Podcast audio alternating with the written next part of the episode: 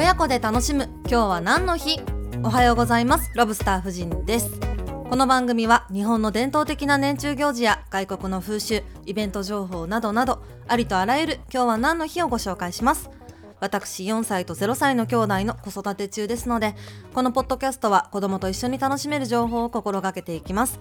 お子様とのコミュニケーションにもぜひご活用ください。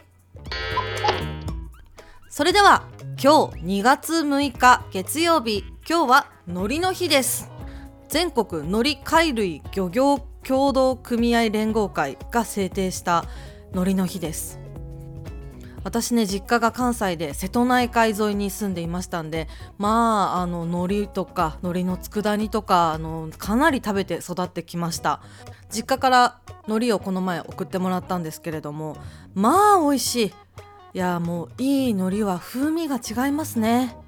この海苔の日について調べていたところすごい施設を発見しました。大森海苔のふるさと館っていうものがあるみたいです。ここはね東京の大田区なんですけれども大田区も昔は海苔を養殖していたそうです。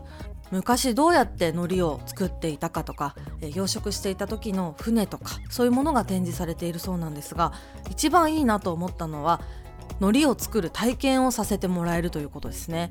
これ幼児は無理なんですけれども小学生向けのイベントとか小学校3年生以上っていうのが多いんですけれども海苔漬け体験とかあとね夏休みの子ども向けのワークショップみたいなものがたくさん開催されているようです。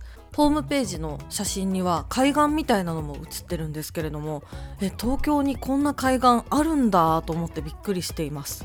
場所はもう羽田空港の近く。京急でいうと平和島駅の近く。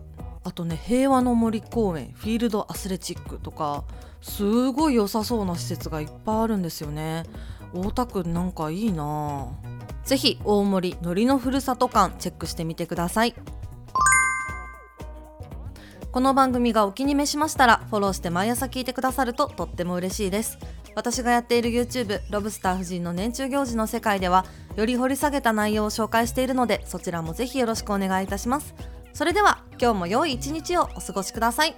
ではまた明日。